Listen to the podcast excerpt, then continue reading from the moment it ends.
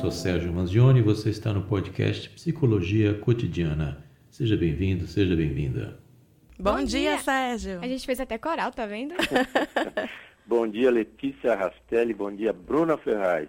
E aí vem Sérgio para poder amenizar esse clima, fazer a gente respirar e falar de questões psicológicas também que fazem parte aí da nossa vida. E os ciúmes não tem como não fazer, né, Sérgio? Acho que é um tema ultra popular.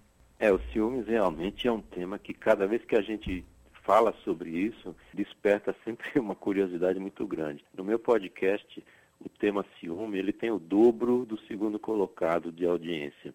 É o campeão de audiência tranquilamente. Com a certeza. gente consegue descrever o sentimento ciúmes?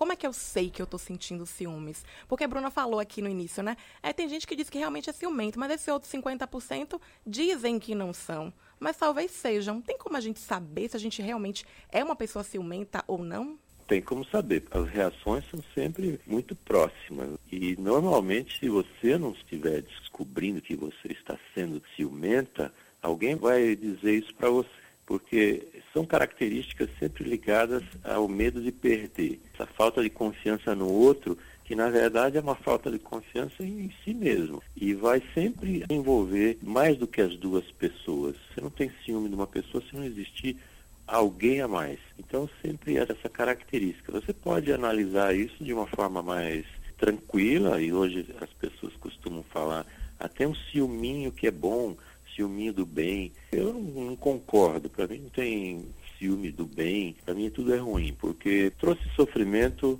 obviamente não é bom. Então, ah, mas dá um, uma gasolina, dá um impulso na relação. Se sua relação está precisando desse tipo de impulso, tem que reavaliar, porque existem outras coisas muito mais importantes que podem fazer uma pessoa estar se relacionando positivamente com o outro do que sentir ciúme. Então, a maneira de você identificar se você está sentindo ciúmes ou não é muito intuitiva, porque você vai ter um sofrimento em relação a outra pessoa, você tem medo de perder essa pessoa para outra. Você está sentindo ciúmes. Será que todo mundo não tem um pouquinho de ciúmes? Letícia até ficou com a curiosidade, né?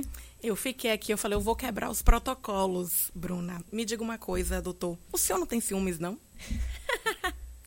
o programa não é sobre mim, não, viu? Então, Sérgio, deite, fique à vontade, fale um pouco sobre o que você sente. Mas, Deixa eu pegar minha canetinha para anotar. É um quebra de protocolo. Eu vou responder essa pergunta para você bem simplesmente. Eu não tenho ciúme, não. Porque o ciúme é uma, uma reação exatamente de quem está com um problema de confiança em si mesmo. Eu, depois de, de tantos e tantos anos, realmente eu tenho confiança do que eu sou e principalmente do que as pessoas podem, as que estão comigo eu também conheço. Então eu não tenho nenhum motivo para ter ciúme e não tenho ciúme. Eu acho que isso é muito saudável, inclusive. A gente tem que confiar na gente, porque se você não confia em si mesma, não tem como você confiar no outro. Porque o ciúme passa exatamente por esse, como eu estava falando, por esse medo de perder, que pode ser um medo aí real ou irreal. Você pode estar pensando algo está vendo uma situação da outra pessoa que de fato tem alguém conversando, tem situações assim meio estranhas acontecendo, a pessoa muito quieta, dando risada com outro, falando demais no nome de outra pessoa, aquilo pode gerar um, um certo desconforto.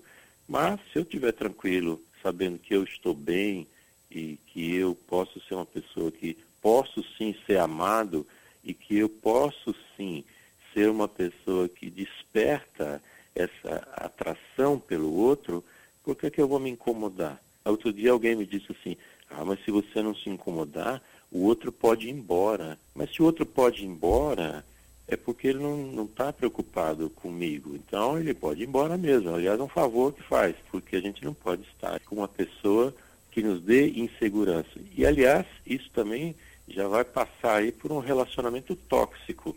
Porque o ciúme, se ele for algo que se transforma até em patológico, isso a vida da pessoa fica um inferno, né? A da própria pessoa e do outro. Porque ele pode começar a imaginar coisas e aí a gente já entra numa outra parte aí, que é o desenvolvimento de uma paranoia mesmo.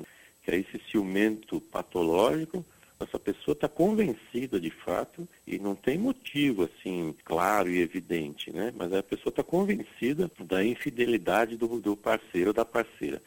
Passa a investigar, passa a procurar evidências da traição.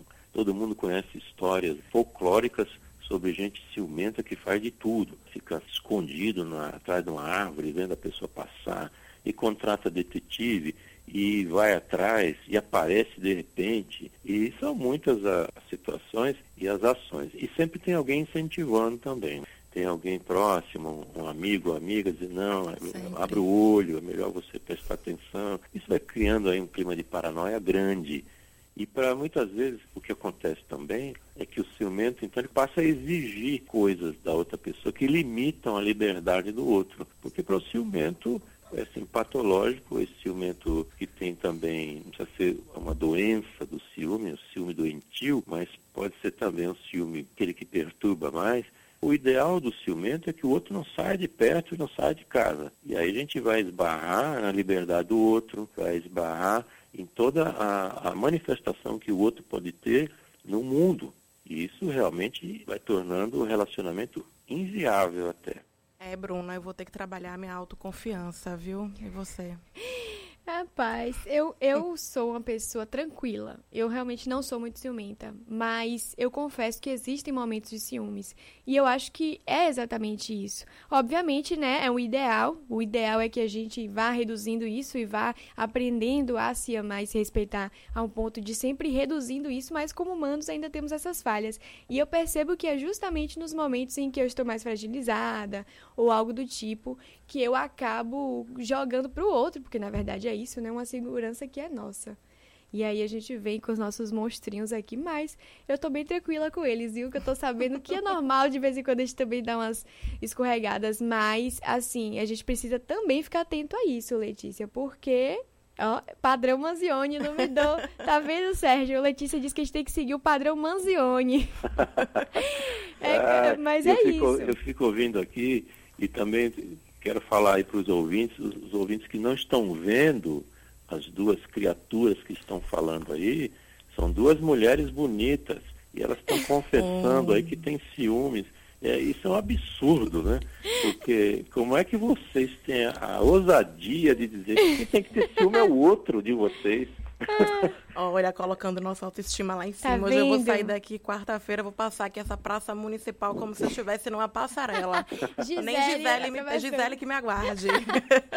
Isso é que é um psicólogo de verdade, rapaz. Mas é isso, mas é justamente isso. A, a, os monstrinhos, né, que acabam habitando a mente das pessoas, e inclusive independente delas estarem ou não em um padrão de beleza, porque a gente é sempre cobrada, sempre extremamente, é uma perfeição que ela não existe. Agora, realmente, eu não sou essa pessoa ciumentona, não. E a gente precisa discutir sobre isso, Sérgio, porque as pessoas relativizam muito isso, né?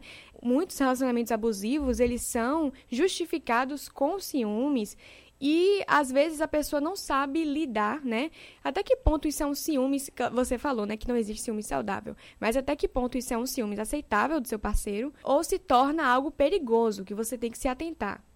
Olha, o ciúme está indicando que está faltando diálogo no relacionamento. Está faltando um diálogo e tem a, a, a confiança, ela não está bem assentada nesse relacionamento.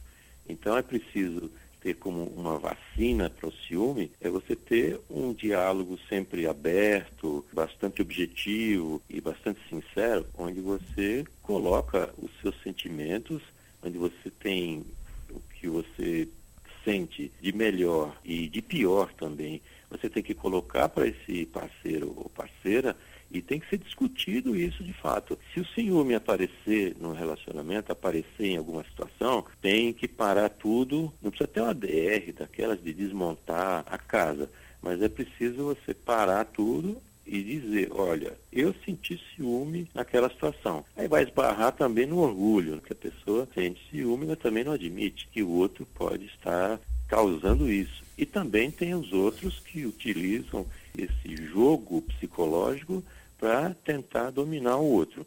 O ciúme ele vai tirar a pessoa do eixo, porque passa a lidar com coisas que já têm as raízes na infância. Então, normalmente o ciumento ele tem um traço assim marcante de timidez e de insegurança. Isso vem de lá de trás da infância. Então essa timidez, essa insegurança podem transformar essa relação em algo assim bastante tóxico. Muita gente encara o ciúme como uma prova de amor, o que é outra besteira enorme.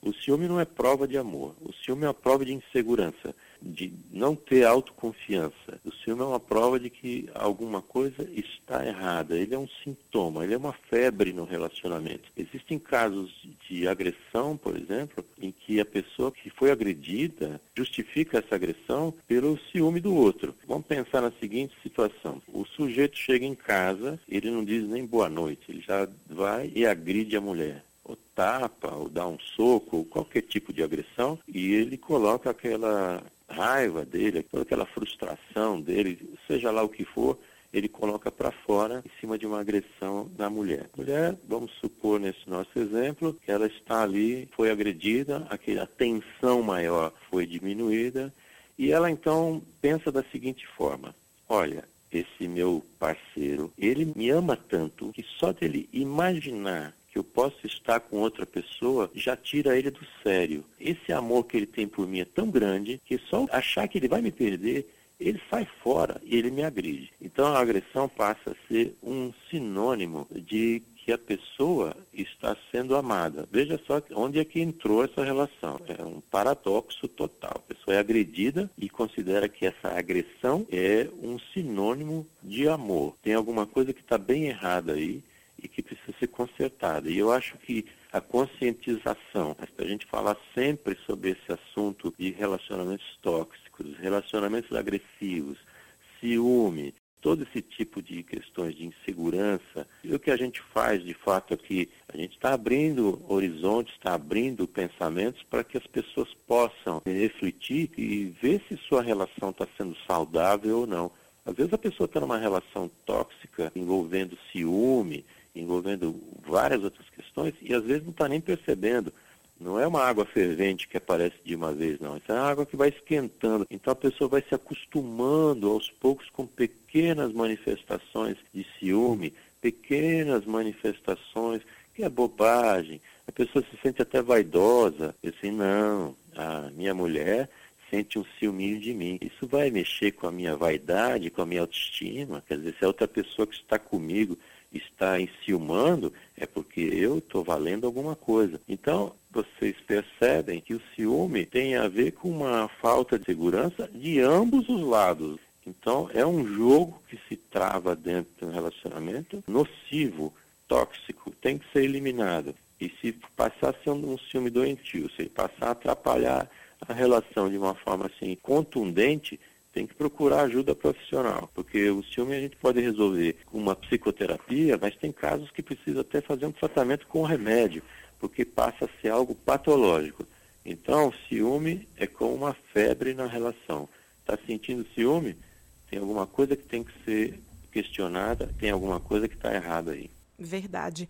Manzione, para a gente terminar aqui rapidinho, só conta pra gente o que dizer de pessoas que gostam de provocar ciúmes nos seus parceiros? Provocar ciúme é exatamente o que eu estava dizendo. A pessoa provoca ciúme porque a reação do outro é a sua própria valorização. Então, quando a pessoa provoca o ciúme, o outro reage, ele se sente aceito, ele se sente desejado, ele sente que aquela outra pessoa de fato precisa dele. E essa aceitação, esse acolhimento do outro essa não rejeição é o que faz com que a pessoa se sinta autoconfiante e valorizada. Então, ela pode provocar o ciúme no outro como uma tentativa e ter um feedback constante de que é amada e é aceita pelo outro. É também muita relação aí com o ego, né? Alimentar esse ego, que na verdade é uma tentativa mesmo de alguém que tá ali com a autoestima fragilizada e precisa desse combustível para se sentir melhor, o que é muito complexo. Sérgio, esse assunto com certeza rende muito. Esse foi o assunto que a gente mais debateu aqui internamente. Você tá aí falando e tá aqui na cheia de perguntas, isso. E não sei o que, eu tenho ciúme da minha roupa. Isso é posse, né? Pois é, bicho. Você tá vendo? Rende. Vamos fazer o seguinte, Bruna. Sim? Vamos abrir as questões dos ouvintes para a próxima semana sobre o tema ciúme. Pronto. Combinado. Combinadíssimo. Então você já tá sabendo, né? Você que ouve pela Ó, Nayara, você 105.3. também. Nayara também. Já pode Ela tem uma lista. perguntas. Ela tem uma lista aqui de perguntas pra você. Dá muito, muito obrigada, viu, Manzoni? Até quarta que vem. Eu Muito que agradeço obrigada. sempre. Grande abraço para vocês aí. Até a próxima quarta-feira. Se alguém quiser me achar, Sim. e também pode ser no meu site diretamente, Sérgio Manzione, M-A-N-Z-I-O-N-E, no final.com.br, Instagram, arroba psicomanzione. Convido para olhar o meu site, porque no site está concentrado ali os artigos que eu já escrevi, alguns que estão lá, podcast, com o resumo aí dos nossos programas e outras questões. Pronto. Até quarta-feira aí. Muito obrigado, viu? Até, a Até. gente que agradece. Se você tiver um tempinho, você chega correndo aqui na live, Sérgio, e digita pro pessoal aí todos esses dados pro pessoal conferir na hora onde é que te acha. Ok. Muito obrigada. Você acabou de ouvir mais um episódio do podcast Psicologia Cotidiana. Muito obrigado e até o próximo.